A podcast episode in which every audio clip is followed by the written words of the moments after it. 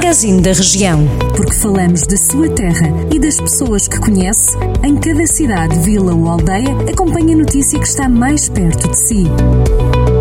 Magazine da Região. Edição de Carlos Esteves. Começamos agora mais uma viagem por alguns dos conselhos com cobertura noticiosa do Jornal do Centro. Começamos hoje por Mangualde. É que a Câmara vai avançar com uma série de apoios para incentivar o pastoreio e aumentar o número de rebanhos das raças ovinas da Serra da Estrela. As ajudas foram aprovadas recentemente pelo Executivo Municipal, bem como o regulamento. Em declarações à Rádio Jornal do Centro, o Presidente da Câmara, Elísio Oliveira, lembra que Mangualde tem sido um local de eleição para o pastoreio e as raças ovinas há vários anos, tratando-se de um conselho onde se produz queijo Serra Serra da Estrela.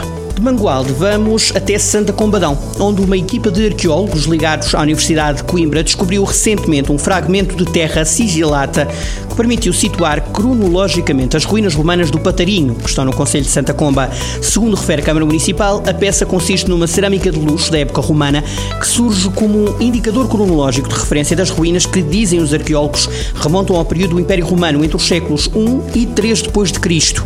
Segundo explica o diretor da escavação Pedro Matos, a zona era habitada por uma vasta comunidade, enquanto Coníbriga estava no auge. Pedro Matos reafirma que a zona do Patarinho tem uma relevância histórica no âmbito do estudo do povoamento de Santa Combadão. Em Oliveira de Frades, as candidatas da futura Miss Viseu participaram numa iniciativa. Esta iniciativa passava por explorar os percursos pedestres de Oliveira de Frades, permitindo descobrir o património natural, arqueológico e histórico, enquanto recolhiam o lixo que encontravam de forma a preservar a natureza. O Presidente da Câmara de Oliveira de Frades, Paulo Ferreira, recebeu as candidatas, partilhando a história do município, tendo ainda sido possível visitar o Museu Municipal da região, uma estrutura de interesse para o Conselho e também para a região, onde as coleções são constituídas por objetos etnográficos e arqueológicos. Em Aguiar da Beira, o município está a organizar duas caminhadas. A primeira acontece a 31 de julho, em Bornelas, e tem como ponto de partida o campo de futebol.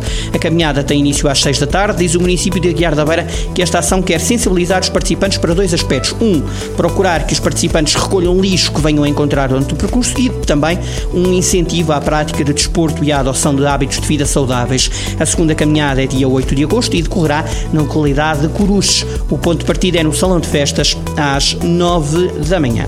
Fechamos também com atividade física, mas desta vez em São João da Pesqueira é que as aulas de zumba estão de volta ao Conselho. As localidades de Castanheiro do Sul, Nagozilo e Soltelo do Douro, Trevões e Riodades recebem estas atividades promovidas pela autarquia. No caso de Castanheiro do Sul, as sessões decorrem às sextas-feiras, quando faltarem 15 minutos para as 8 da noite, no campo de futebol. Já em Nagozilo e Soltelo do Douro, as aulas de zumba são às quartas-feiras e começam às 7 da tarde.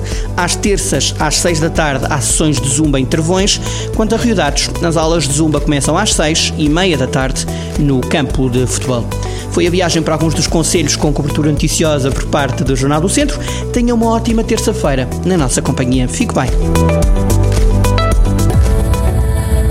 Jornal do Centro, a rádio que liga a região.